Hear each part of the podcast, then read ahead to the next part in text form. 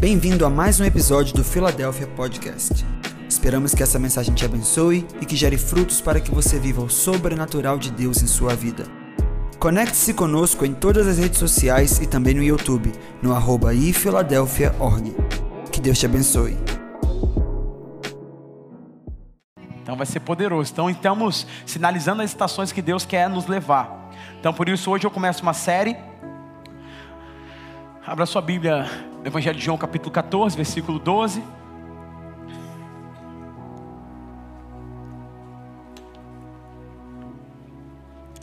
Glória a Deus. Glória a Deus.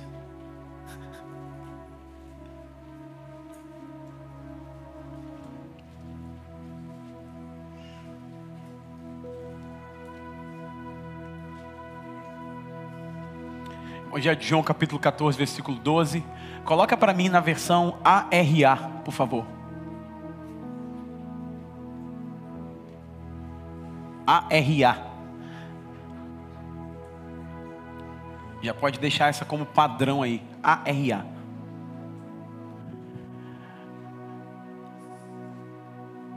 Em verdade, em verdade vos digo, que aquele que crê em mim fará também as obras que eu faço e outras maiores. E outras maiores fará, porque eu vou para junto do Pai. Tema da série de hoje, que nós começamos hoje, vamos nos próximos do, mais dois domingos, né? Três domingos.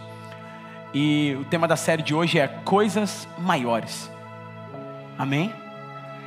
Jesus disse: em verdade, em verdade se ele estava falando em verdade, já era uma coisa boa. Mas se ele frisa, é porque tem algo por detrás daquilo que ele está falando.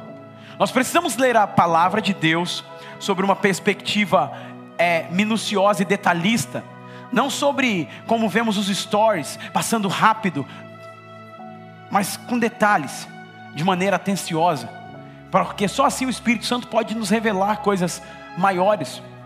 Então nós precisamos entender que quando ele está falando, em verdade, em verdade te digo, quando ele está trazendo alguns alertas na palavra, aquele que tem ouvidos para ouvir, ouça. Não precisava falar aquele que tem ouvidos para ouvir, ouça. Porque em raras exceções todos nós temos ouvidos. Amém? Mas não é o fato de ter, termos ouvidos que estamos ouvindo. Então ele está falando, Marta, Marta então, quando você pega a palavra e você começa a estudar, você vai entender que Jesus estava querendo dizer algumas coisas quando ele dizia isso. Então, ele está falando, em verdade, em verdade, te digo. Ele frisa uma atenção, ele acentua a atenção que você deve dar na Escritura, no que vem depois. Aquilo que o Espírito está dizendo para as igrejas. Quem tem ouvido para ouvir, ouça. Ou seja, chamou a atenção, todo mundo pegou a atenção, agora eu vou falar. Então, se era uma verdade, ele coloca uma verdade dupla, ou seja, nos chama atenção para perto para dizer o quê? Dizer que aquele que tem ouvidos para ouvir ouça, mas ele está falando em verdade, verdade te digo, aquele que crê em mim, ele vai fazer as obras que eu faço e também obras maiores. Então, o paralelo disso aqui, a base para se mover em obras maiores, as mesmas e a obras maiores do que Jesus é a fé. Então, como pastor, me mover em obras maiores, sendo que a realidade, a situação, é, o mundo, e a gente pega as, a situação do mundo, as coisas estão cada vez indo de mal a pior. Mas eu, eu, eu gosto de pavimentar a ideia da fé. A fé, ela não nega a realidade, mas ela se recusa a se dobrar a essa realidade. Se Jesus falou que vamos viver coisas maiores, você acha que ele estava mentindo? Não. Então, por que Jesus colocou essa palavra deixando para nós em nosso coração? O Evangelho de João, no capítulo 20, diz que tudo que foi escrito, os milagres que Jesus fez, não poderia ser escrito nos livros. Mas o que ele deixou na palavra, inspirado por pessoas, por homens e mulheres, é exatamente aquilo que você precisa absorver e viver na sua vida. Então, por que Jesus deixou é, essa declaração? Primeiro, para nos despertar com uma santa insatisfação. Para nos despertar com uma santa insatisfação acerca de coisas maiores. Deus colocou em nós um desejo, um anseio por algo maior, por algo mais. Deus colocou em nós uma inquietação por viver algo maior. E eu faço, e, e, e eu, eu lembro, e você já foi criança, e quando você era criança, você pensava em ir para a lua, você pensava em. Mais o que que você pensava? Que irmão que você pensava? Você era criança? Voar. Olha isso, voar. Você pensava em coisas grandes. E ninguém te falou que tinha que ser assim, Hélio. Mas Deus colocou em nós esse desejo por coisas maiores. Por eternidade, por algo que muitas vezes a terra não pode saciar. Mas, por que Jesus colocou isso? Para despertar em nós essa santa insatisfação. Fomos criados para mais, para algo maior. E eu quero deixar essa frase para você meditar durante toda a minha mensagem. Não aceite menos do que Jesus te prometeu e disse que você ia viver. Se ele falou que você vai viver coisas maiores, não se aceite menos do que ele disse, porque se ele declarou, é uma verdade. Se ele declarou, ele constrói o futuro. Se ele declarou, ele te permite, ele te coloca dentro para que você possa viver. Então, primeira coisa que eu vejo aqui nesse texto é que Deus quer nos despertar para uma santa insatisfação, para viver coisas maiores. Fala com a pessoa que está do seu lado. Hoje, Ele está te despertando para coisas maiores. Isso. Aleluia. Segunda coisa que Jesus nos ensinou nesse texto quando ele diz que vocês vão fazer coisas maiores, ele está liberando esperança para o dia que estamos vivendo. Quando eu leio as Escrituras, eu sou tomado de esperança por um Deus que já tem o final nas suas mãos. Billy Graham fala: Eu li a Bíblia até o final, vai ficar tudo bem. Amém. O lado de cá foi mais, acreditou mais. Ele disse: Eu li a Bíblia até o final, vai ficar tudo bem. Então, quando Jesus fala que vamos fazer obras maiores, e eu acredito nisso, esperança é uma janela que você abre para enxergar aquilo que Deus tem para você no seu futuro. Sabe, estávamos de férias agora e todos os dias, quando acordávamos, nos acordavam pela manhã, a primeira coisa que eles iam fazer era abrir a janela para saber se tinha sol. E abrir a janela com expectativa de encontrar o sol e encontrá-lo, é esperança para entrar no futuro. Então a esperança é uma janela de Deus aberta para o futuro, para mim e para você. Hoje Deus está dizendo: Eu tenho coisas maiores. Abra a janela, abra a porta e veja o teu futuro. Jeremias 29, 11 diz: Eu sei os pensamentos que tenho sobre você, diz o Senhor, pensamentos de paz e não de mal, para vos dar um futuro e uma esperança esperança, pessoas andando sem esperança. Abra a janela, enxerga o futuro, Deus está lá. Deus está lá. Porque a ansiedade é enxergar um futuro onde Deus não está presente. Mas Jesus colocou aqui essa palavra: vocês vão fazer coisas maiores. Porque imagina se Jesus pega os doze, ele está indo morrer, os, os doze estão é, desesperados, porque é, ele está aqui na, no momento da última ceia, ele está falando: Eu vou para o Pai, João 14, né? Não estuve vosso coração, crê de Deus também em mim, na casa do meu Pai há muitas moradas, e eu vou fazer, eu vou enviar o Consolador, outro Consolador, ele vai estar com vocês, mas vocês não. E ele fala assim: vocês não vão fazer tanta coisa, não. Imagine como ficariam os discípulos. Então Jesus está falando de esperança. Terceiro ponto, eu estou introduzindo para entrar de fato onde eu quero com você. Terceiro ponto é que Jesus nos habilitou para viver essa verdade. Sabe quando você está com um celular que tem todas as funções, mas tem um chip que não está habilitado? Eu tive essa experiência recente quando eu troquei de operadora e o rapaz falou para mim: esse chip vai estar habilitado até 24 horas. E eu ficava pegando o celular e tentava ligar, tentava ligar, não tinha internet, não tinha nada. Eu estava desabilitado.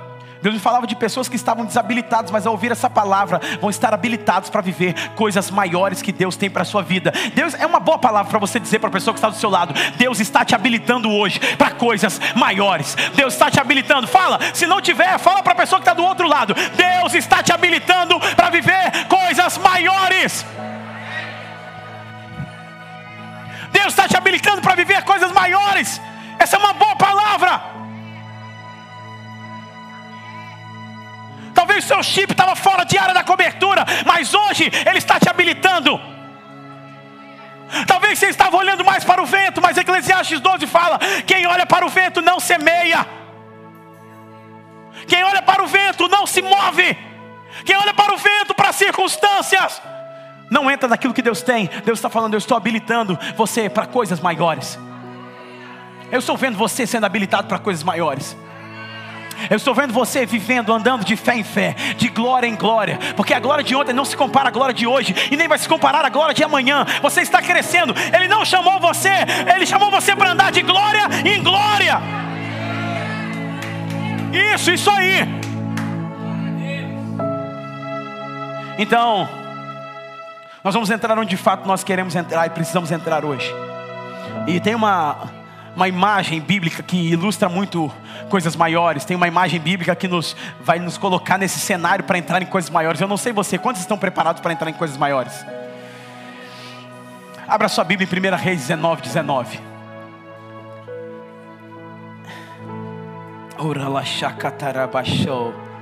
Hum. Isso. Isso.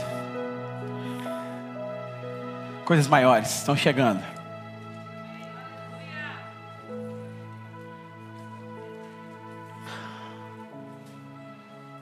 Primeira Reis 19, 19 diz assim a escritura. Partiu, pois, Elias e achou? E achou? Deus, quando tem coisas maiores para você, Ele te acha. Filho de Safate, que andava lavrando com doze juntas de boi diante dele. E ele estava com a duodécima. E Elias passou por ele, lançou a capa sobre ele. Querido Deus, nos dá entendimento para isso nos coloca dentro de coisas maiores hoje, nos ensina o poder de largar o arado e abraçar a capa, nos ensina o poder de arar a terra e deixar Ele colocar sementes em nós. Nós queremos entrar como família nessa estação de coisas maiores, coisas maiores. Eu não vou me cansar de repetir, pois estou ouvindo Jesus falando: vocês vão fazer as obras que eu faço e coisas maiores também. Coisas maiores estão vindo em nossa direção. Se você acreditar, coisas maiores estão vindo em sua direção. Aleluia. Vamos lá. Essa história, a Bíblia nos conta sobre um homem que estava arando a terra. Qual é o nome dele? Eliseu. Eliseu estava arando a terra. Eliseu estava empurrando um arado. Na verdade, ele estava com 12 juntas de bois. E ele estava na última, na duodécima, na décima segunda. Ele estava cuidando da terra. A Bíblia fala que ele era filho de Safate. A Bíblia fala, a Bíblia fala que ele era um profeta? Não. A Bíblia fala que ele era um lavrador, ele estava cuidando da terra. A Bíblia fala que ele estava naquele lugar quando uma capa cai sobre o ombro dele. A Bíblia fala que ele estava posicionado e fazendo e fazendo, trabalhando, porque Deus não chama quem não está trabalhando, Ele chamou Eliseu porque ele estava trabalhando. E a capa cai sobre o ombro dele, Lu. E é muito interessante que algumas coisas começam a acontecer na vida dele. Então eu tenho dois pontos hoje com vocês. Dois pontos. Hoje eu estou assim, meio mestre, Hélio dois pontos. Né, apóstolo? Primeiro ponto: o arado é bom, mas não é para sempre. Primeiro, o que o arado ensinou e nos ensina, ensinou para Eliseu e nos ensina hoje. O arado ensinou sobre consistência e perseverança. Arar a terra fala de são dois bois, você já sabe sobre isso. Uma junta de bois, são dois bois amarrados numa canga ou num jugo, uma madeira que prende os dois bois, eles estão atrelados ali. Nós já sabemos sobre isso. Dois bois, um boi velho e um boi Daqui a pouco eu vou falar pra, isso para você. Então, o arado era empurrado por um homem e os bois andavam, puxavam a força, cavava a terra, ele lançava a semente e passava. Tá ok? Era assim que arava a terra. Então, o arado era uma, uma ferramenta de trabalho de agricultura. Então ele está ali, ele está treinando. E aí você vai ver, lá na frente eu vou citar isso que Lucas capítulo 6, versículo 62, aquele que bota a mão no arado não pode olhar para trás. Então Eliseu começava a arar a terra, ele tinha quantas juntas? Doze, ok? Então ele começava com uma junta, dois bois ele ia. Só que doze juntas de boi, a Bíblia fala que ele estava na última nesse dia, na duodécima, correto? Então, por que o arado me ensina persistência, perseverança, consistência? Por que o arado me ensina isso? Constância. Porque nós somos muito bons para começar.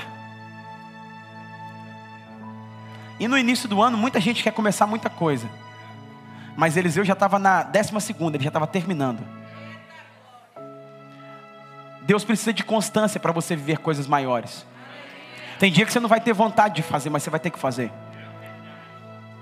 Nem todo dia, pastores, líderes, acordamos com vontade de orar, de jejuar. Se alguém falar para você que gosta de jejuar, tem alguma coisa errada com a pessoa. Porque a gente não jejua porque gosta, jejua porque necessita.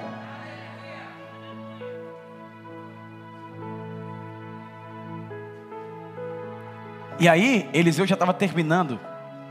Tem muita gente que não está vivendo coisas maiores porque abortou muita coisa no meio do caminho. Deixou, não estou sentindo legal, acho que eu não vou. Estou com dor de cabeça. Ah, não estou não tô sentindo bem. Eliseu estava com arado. E Jesus falou: aquele que bota a mão no arado não pode olhar para trás. Então, o arado me ensina constância. Eu preciso ir até o final. Então, nem sempre eu vou sentir de fazer, nem sempre eu vou querer fazer, mas se você, se por isso que jejum é negar a carne, negar o sistema, negar as vontades. E as pessoas falam assim: ah, o jejum de Daniel. No meu ponto de vista, o jejum de Daniel é mais difícil fazer do que ficar sem comer nada. Porque toda hora, pastor Alda, toda refeição é uma ministração do Espírito Santo na minha vida. Na hora que eu sento, boto batata, abóbora, alface. Oh Senhor, cebola, pepino, meu Pai, me ajuda. Na hora que você acorda de manhã, quer comer um pãozinho francês. Estou mexendo com você agora. Com uma manteiguinha que derrete. Ralaxaia cantaraia. Sinto Deus aqui, arrepiei agora, irmão. Você diz o que? Não. E por mais que você sente-se para comer, você não tem prazer no que você está comendo. Esse é o poder do jejum quebrar o seu prazer por comida, para você dizer: é para o Senhor esses dias. Amém? E por isso que no começo você fica bravo, porque os demônios estão você fica gritando. Brincadeira. Não, às vezes pode ser verdade. Mas por quê? Você precisa de, de, de constância. Muita gente que começa e não termina. Muita gente que tem muita iniciativa, mas pouca acabativa. Não termina. Então um dia sente de fazer, outro dia sente de fazer nada. Imagina Eliseu, ah, vou começar com uma junta, ah, vou parar na sexta e ir embora naquele dia. Ia perder a capa. Tem muita gente que está perdendo a capa porque não foi até o final do processo. Fortíssimo. Igual café Três Corações. Eu estava com saudade de vocês. Então o arado me ensina constância. Então fale com o irmão que está do seu lado com cara de profeta. Eu não sei que cara é essa, mas eu gosto de usar esse termo. Fale com a pessoa que está do seu lado. Se Deus não te mandou parar, não pare. Fala para outra, porque é uma boa palavra essa. É uma boa palavra. Porque talvez tem gente que entrou aqui querendo parar, querendo deixar a junta no meio do caminho. Deus falou: não pare no meio do caminho, tem uma capa te esperando no final.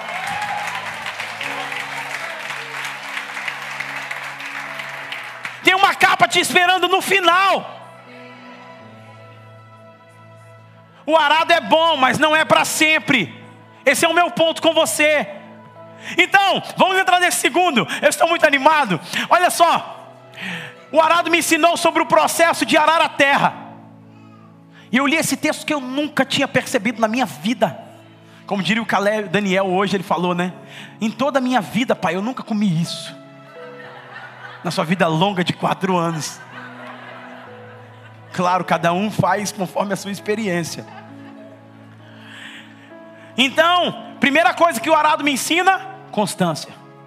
Segunda coisa que o arado me ensina, Eliseu estava arando a terra e Deus estava arando o seu coração. Salmo 129, versículo 3. Esse texto. Sobre as minhas costas, diz o salmista, passaram o arado, e a minha alma, e na minha alma, e em minha alma, calcaram longos sucos. O que é que ele está dizendo? Salmo 129, versículo 3. Ele está dizendo que sobre as minhas costas passaram um arado e na minha alma calcaram grandes sucos. O que é, que é o suco? É a valeta. É o lugar onde o arado passa e deixa um buraco.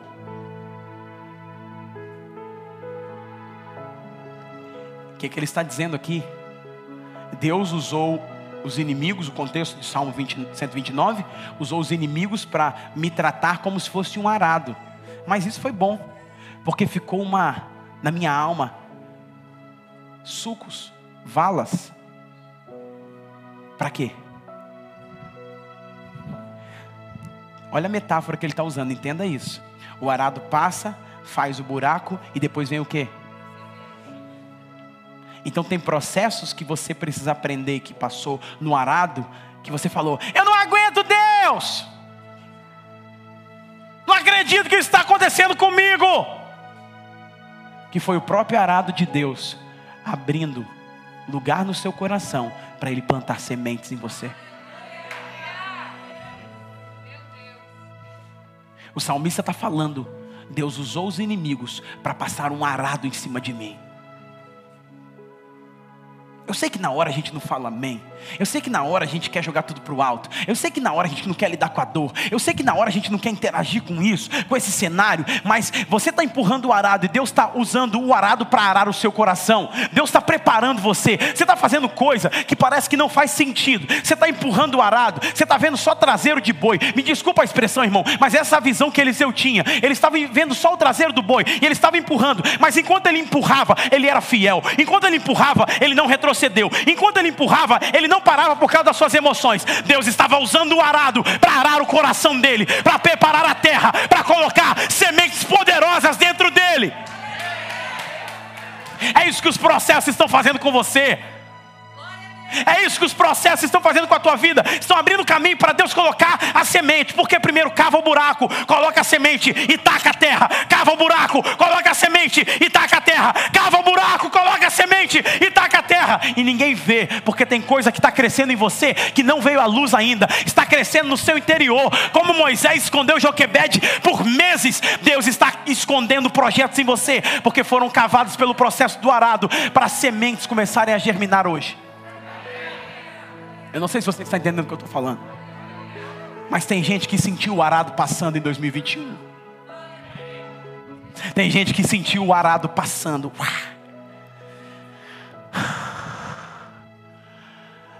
Mas está passando para gerar caminho para novas sementes.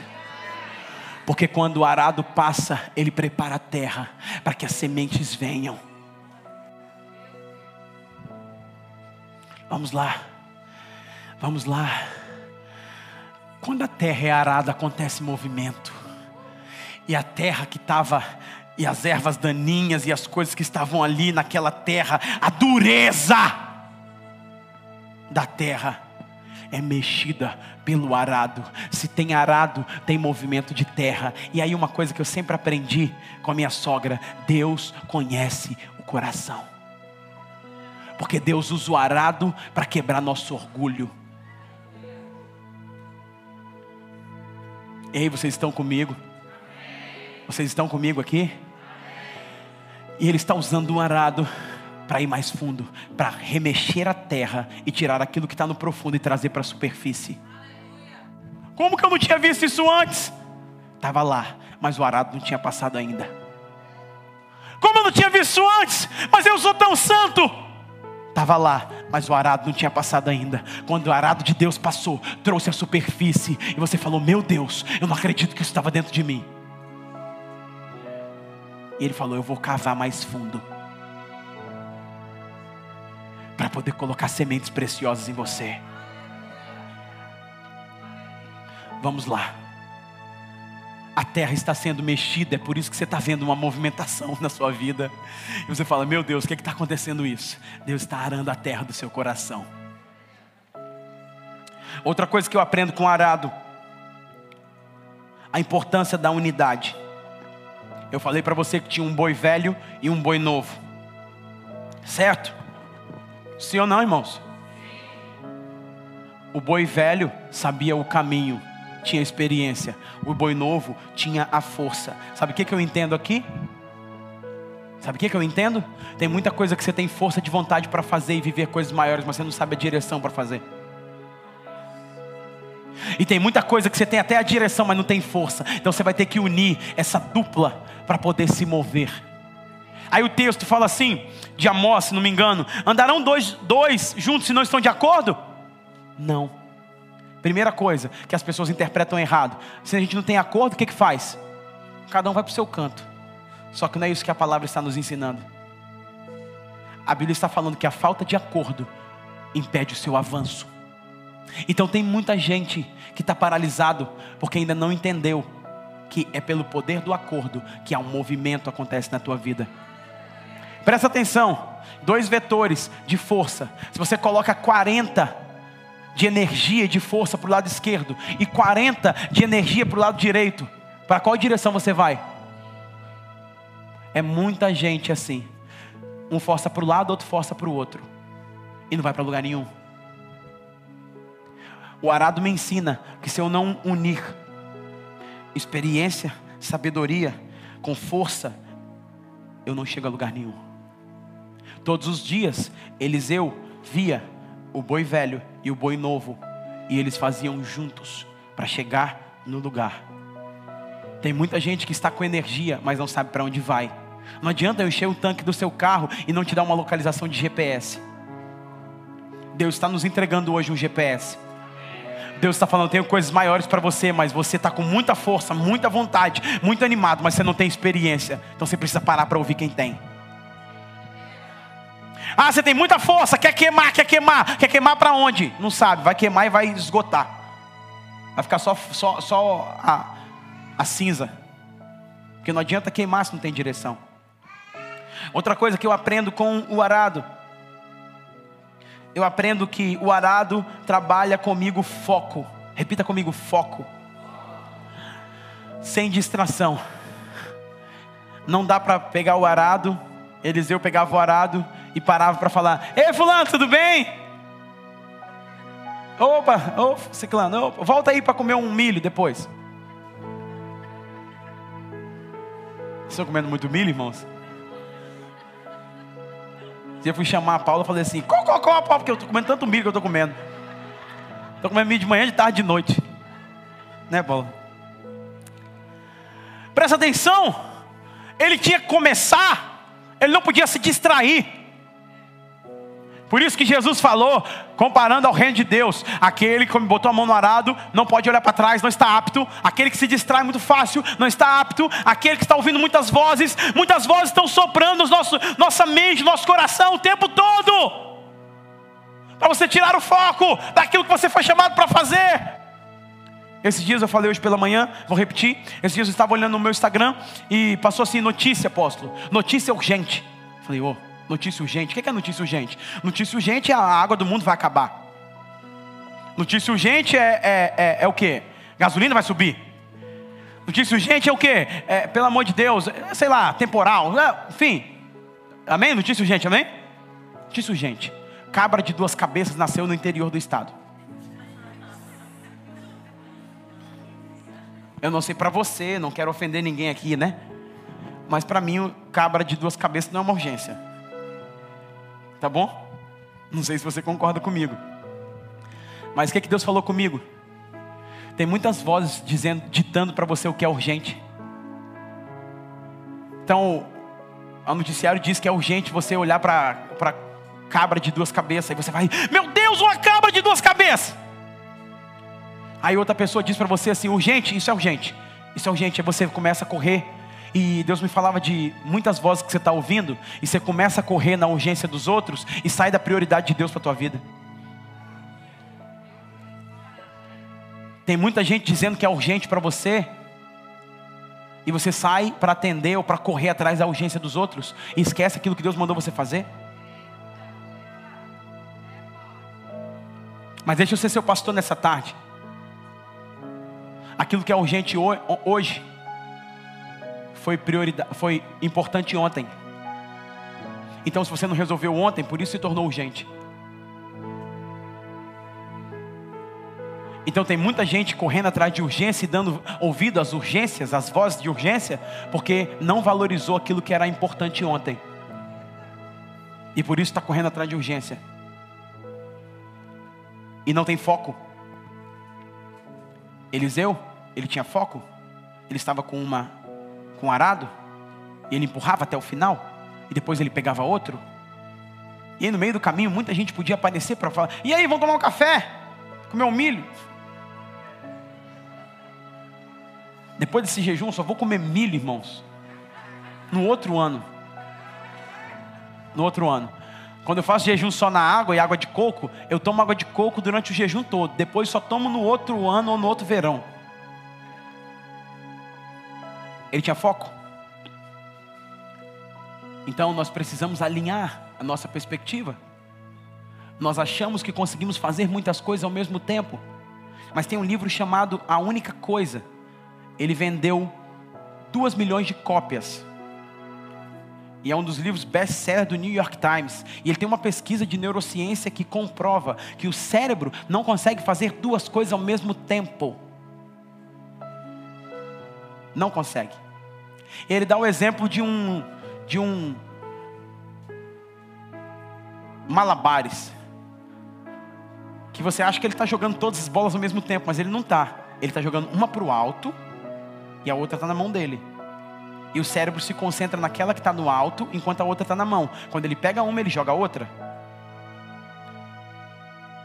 E aí, nós estamos entrando numa sociedade que tem prazer em estar super atarefado. Que parece que é orgulho ter muita coisa para fazer. Só que tem gente que tem tanta coisa para fazer, tanta coisa para fazer e não faz aquilo que tem que fazer. Está entendendo? Então parece que tem pessoas, eu sei que não são vocês, irmãos, vocês são maravilhosos, nem você que está na internet me ouvindo, mas tem gente que você encontra ela, estou na correria, estou na correria, ela está na correria o tempo todo. Ela corre, corre, corre, corre, corre, está cansada, mas não sabe nem o que ela fez. Deus tem um arado para você, mas para isso você precisa de foco. Amém ou não amém? Vocês estão comigo, irmãos? Fale com o irmão que está do seu lado, vai ficar bom. Tem 15 minutos para ficar bom. Fala com ele. O arado é bom. O arado é muito bom, me ensina tudo isso. Mas o arado é bom, mas não é o fim. Amém ou não amém? Então, não se acostume com menos que Deus te prometeu. Nós estamos falando de coisas maiores. Nós estamos falando de coisas maiores e Deus está pronto para realizar essas coisas na tua vida. Coisas maiores estão vindo em sua direção. Coisas maiores estão vindo na sua direção. E eu creio que se você foi fiel no arado, a capa está chegando. Meu segundo ponto é: o arado é bom até que chegue a capa. Quando chegou a capa para Eliseu, as coisas mudaram. Eu aprendi com o arado. Mas quando a capa chega, meu irmão, as coisas mudam. E é sobre isso que eu quero falar com você, da sua mudança de destino, da sua mudança de direção. Entenda uma coisa: a capa inaugura que algumas coisas terminaram e outras começam na tua vida. Eliseu estava na décima segunda. Deus não chamou ele na sexta, Deus não chamou ele na terceira, Deus não chamou ele na nona, Deus ele chamou ele na, na, na, na décima primeira. Deus chamou ele na décima segunda. Isso é um sinal profético de entendimento para mim e para você. Algumas coisas estão terminando para outras coisas começarem na tua vida. Algumas coisas estão acabando. Tem gente que fala, Senhor, esse processo nunca vai acabar. Eu quero te dizer, se você foi aprovado, se você deixou ele passar o arado em cima de você, tem uma hora que o processo acaba e a capa vem sobre a tua vida. A capa está encontrando um homem de arado. Então não vá atrás da capa, deixe Deus te encontre. Se Deus quer te promover, te tirar de trás do arado, Ele vai te encontrar. Você não precisa de forçar a autopromoção. Ele sabe o seu endereço. Fala com a pessoa que está do seu lado. Se Deus quer te tirar de trás de um arado, Ele sabe seu endereço. Essa é uma boa palavra. Porque eu não fico ansioso, eu não fico preocupado, eu não fico, é, ai meu Deus, será que sou eu? Será que vai ser eu? Ai meu Deus, ai meu Deus, ai meu Deus, não! Ele não estava assim, ele acordou e achou que era um dia normal, mas para Deus era um dia de mudar o destino dele. Ele achou, ele ficou no lugar de fidelidade e permanência. E Deus o encontrou. Deus falou: tem um homem que está empurrando o arado ali. Ele é tão bom que ele não fica só com uma junta, ele tem doze. Porque ele ficou bom em uma, deram duas. Ele ficou bom em duas, deram três. Ele ficou bom em três, deram quatro. Ele ficou bom na quatro, deram cinco, seis, sete, oito, nove, dez, onze, doze. Aquele homem cuidava de doze juntas de boi. Ele era bom naquilo que ele fazia. Ele era fiel naquilo que ele fazia. E Deus enxergou isso. Deus está enxergando você no seu tempo de arado. E Ele está perto de te promover. Se você permanecer permaneceu fiel, tem uma capa de Deus indo em sua direção, e ela vai mudar o seu destino, a sua movimentação, as coisas vão começar a acontecer de maneira diferente, o favor de Deus vai te alcançar.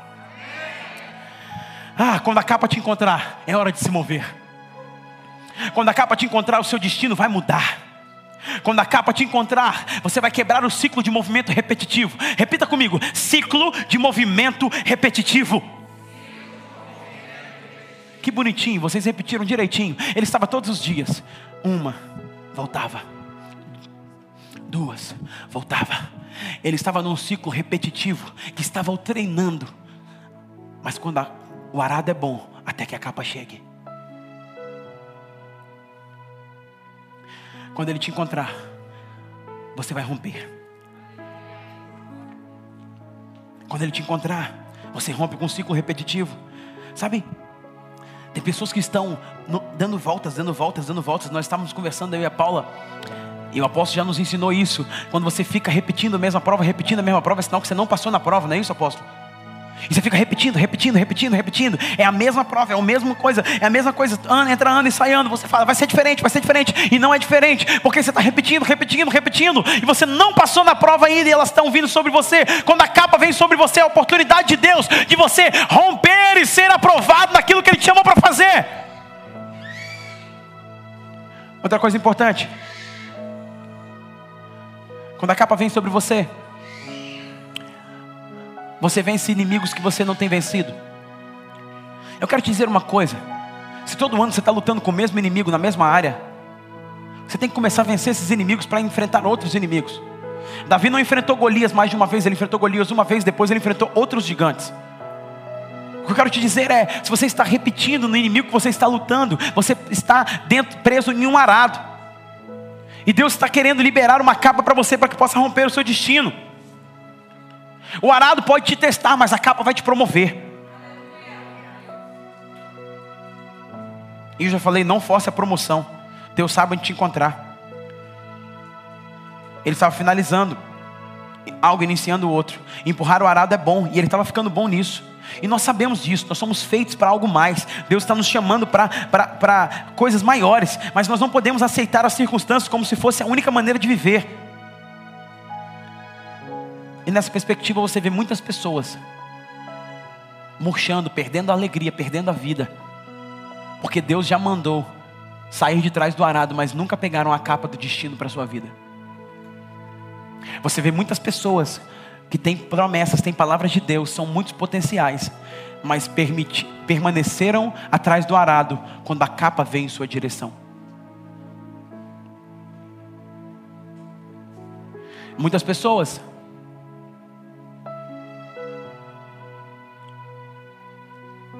que não buscaram a capa, não pegaram a capa quando passou sobre o seu destino. Escolheram a segurança e não a fé.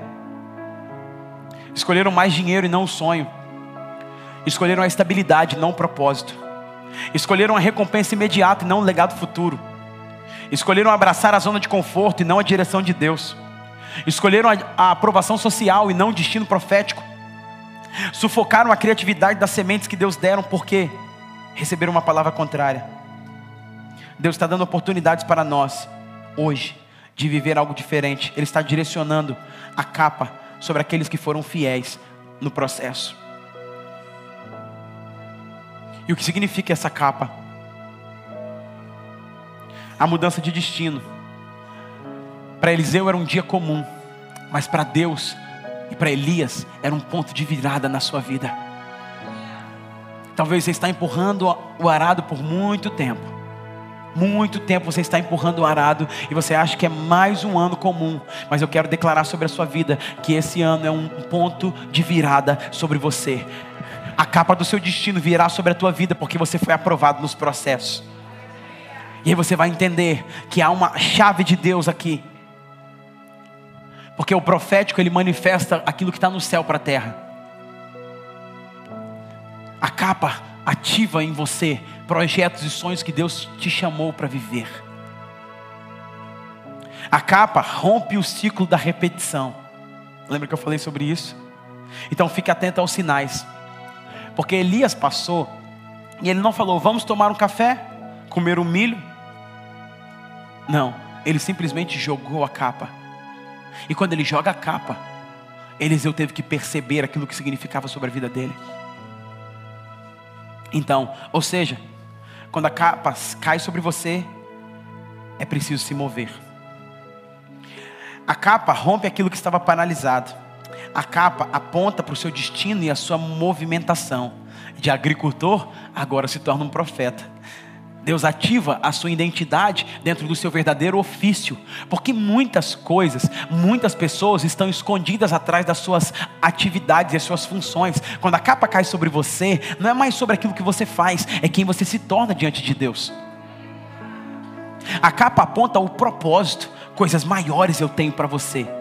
A capa aponta para as promessas de Deus. Eu poderia te dar várias instruções das Escrituras falando sobre o poder da capa. A capa, o apóstolo Paulo, a capa servia para proteger e para aquecê-lo. Quando ele está no fim dos seus dias, em 2 Timóteo capítulo 4, ele escreve para Timóteo dizendo: Timóteo, o inverno está chegando, traz a minha capa e os meus pergaminhos que estão em Troade, na casa de Carpo. Eu preciso dela para me aquecer. Eu poderia falar de Bartimeu, que ah, no Evangelho de Marcos capítulo 10, versículo 45, ao ser chamado chamado para ter um encontro com Jesus, deixa a sua capa, que era a sua identidade, capa que era essa, dada pelo governo romano para legitimar quem era escravo ou quem era morador de rua, mendigo, pedinte. Ele abandona a capa para estar com Jesus. Capa fala de proteção, de santidade, de segurança. Noé, sem a sua capa, os seus filhos viram a sua nudez. A capa fala de identidade e reconhecimento público. Jesus, num ato de zombaria, os soldados colocam sobre ele uma capa e dizem: Você não é o rei dos judeus? A capa significa também adoção para o propósito. Há estudiosos que dizem que quando lançava-se uma capa sobre uma criança, estava dizendo que estava adotando. E Elias, quando lança a capa sobre Eliseu, ele está dizendo: Agora eu estou te dando um destino. Porque muitas pessoas têm pai, mas não têm paternidade e destino. Naquele momento, Elias está dando destino para Eliseu, jogando a capa sobre ele. E tanto que lá na frente, quando ele está indo embora, subindo no, no, no, na sua carruagem de fogo, Eliseu diz o quê? Meu pai, meu pai. Carros, cavalos e cavaleiros. Porque ele sentiu. Então a capa que hoje você vai receber vai curar o seu coração, para que você possa reconhecer o seu destino como filho de Deus, para avançar no propósito dele. A capa só vem para aqueles que estão servindo. E Jesus demonstrou isso em João capítulo 13, quando ele tira a sua capa e serve os seus discípulos. A capa não é para dar uma posição de, é, de diferenciação ou celebridade, muito pelo contrário, a capa é a habilitação da unção para poder servir no propósito de Deus. A capa, Deus entrega a capa para quem passou por arado ou deixou o arado passar por cima dele. Porque agora quem tem a capa já não está querendo ser melhor do que ninguém, muito pelo contrário. Eliseu continua seguindo o legado de Elias, funda, continua uma escola profética, treina pessoas, trabalha, ministra, unge outras pessoas, ativa, se move em milagres maiores, porque ele entendeu que a capa não era para ele, era para servir o outro. Amém ou não amém? Ruth capítulo 3, versículo 9. E disse ele: Quem és tu? E ela disse: Sou Ruth, tua serva. Estende, pois, a tua capa sobre a tua serva, porque tu és o meu remidor. A capa serve para remir o destino daqueles que estão sem destino. A capa serve para trazer para perto aqueles que estão distantes, aqueles que se sentem nada. Agora a capa recai sobre eles e eles são agora é, têm destino, têm uma família. Sabe isso é muito poderoso, irmãos. Eu estou te dando um pouco dessa base para você entender. Ah, a capa de Deus está passando aqui hoje, porque Deus tem coisas maiores para nós. Coisas maiores. A capa está disponível. E ela vai te dar três coisas. Primeiro, coragem. Para fazer qualquer coisa que Ele te mandar fazer. Coragem para dar, dar os passos, fazer o que Ele mandar você fazer. Eliseu recebe essa capa e logo ele usa a capa e joga no, no Rio Jordão e o Rio Jordão se abre. Coragem, Zorobabel. Faz sentido? Coragem, Zorobabel. Segunda coisa, a capa te dará clareza. Quantas pessoas têm dificuldade de andar com Deus porque acham que não tem clareza? Quando você recebe a capa, Ele te faz enxergar o próximo passo que você precisa dar. Ele não faz te enxergar todos os passos, para você não ter muito controle. Ele te faz enxergar o próximo passo. Então fale para a pessoa que está do seu lado. Quando você recebe a capa, ele vai te dar o próximo passo. É isso que você precisa, o próximo passo. Você não precisa saber os 20 passos, os 30 passos, os 40 passos. Não! Ele está fazendo andar de fé em fé, de glória em glória. Isso não quer dizer que você não pode planejar. Planeje, porque muitos são os planos dos, dos homens, mas a resposta vem da boca de Deus. Faça muitos planos, risque, ah, faça planilha, faça tudo o que você tiver que fazer. Mas saiba que se ele te der só o próximo passo, você pode confiar, porque ele não desampara os seus filhos. E terceiro, a capa traz consigo para te treinar e exercitar confiança e fé. Porque quando você assume essa capa, que é o propósito de Deus, nada é impossível para Ele. Então o caminho para coisas maiores é pavimentado por fé. Então, fui pregar numa igreja e eu tive uma visão, muitos anos atrás. Eu via, eu não ia pregar sobre esse texto, mas Deus falava, me mostrava esse texto e falava, eu via capas caindo no chão. Capas caíram no chão. Capas caindo no chão. Eu falei, por que Deus? O que, que é isso? É, pessoas que já viram ou já presenciaram esse mover de Deus, tiveram a oportunidade de abraçar a capa do seu destino, mas deixaram cair no chão, porque preferiram um arado do que abraçar a capa do propósito. O arado é bom, mas ele não é o fim. O arado se torna ruim quando Deus ofereceu a capa e você ficou com o arado. E Deus falava comigo sobre isso. Então nessa noite, eu quero fazer duas orações. Porque talvez você deixou sua capa cair em algum momento. E Deus quer te devolver ela nessa hora. Pastor, de onde você está tirando isso? Lucas capítulo 15. O filho sai. E eu não estou falando só para quem um dia se desviou do caminho. Eu estou usando essa alusão para trazer um pai bom que devolve capas para os seus filhos. Ana todo ano subia no templo para dar uma capa maior para Samuel. Porque em cada estação Deus amplia e Deus aumenta a sua capacidade de fluir no mover que Ele tem para a sua vida. José recebe uma capa diferenciada, isso mostra a unção que Deus estava dando para ele. Então, o pai devolve uma túnica para o filho e faz uma festa para ele. E o segundo, pessoas que eu quero orar, é pessoas que precisam abraçar essa capa hoje. Talvez é um ministério que você rejeita. Talvez é o projeto que está na sua gaveta. Talvez é a unção para fluir no sobrenatural. Talvez é os dons que Ele quer te entregar. Talvez é a mudança de carreira que você está postergando. Aceite para viver essa própria estação, essa próxima estação, o novo tempo de Deus. Ele sempre prepara novas vestes. Efésios capítulo 4, versículo 23 diz que é a hora de se vestir do novo homem. É hora de se vestir de novas vestes, tirar as vestes do, velho homem, colocar novas vestes. Quando a capa vem, ela te dá um renovo sobrenatural de perspectiva, de projetos, de esperança, de ativação para viver o teu propósito. Parece que você encontra o elemento do qual você viveu. Parece a águia voando no céu, parece um leão correndo em direção à presa, parece um peixe nadando no mar. Você encontra o teu propósito, é o ponto de convergência e agora você está apto. Você bate a capa no rio, você ministra sobre reis, você toca pessoas da sua geração. Você está com a sua capa, você está fluindo no lugar que Deus te chamou para fazer. Lá você é bom, porque a capa te equipa e te capacita para fluir naquilo que Ele te chamou para fazer.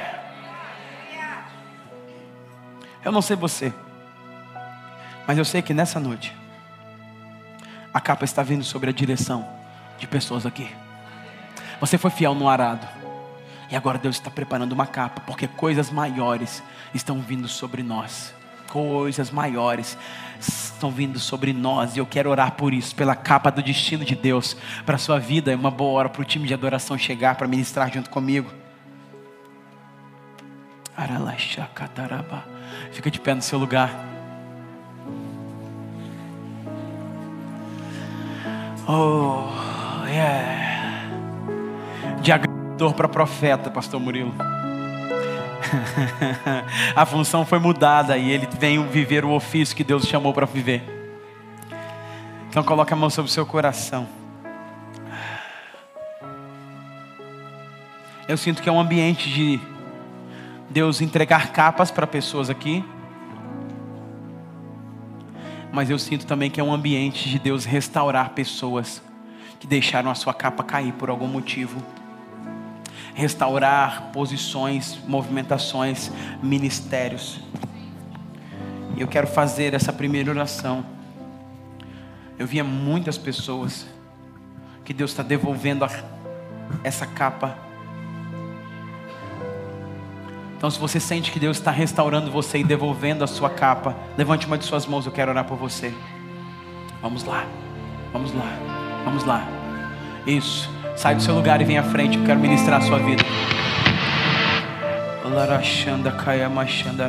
Pode vir, pode vir. Eu quero orar por você. Time de pastores e líderes, por favor. Intercessão.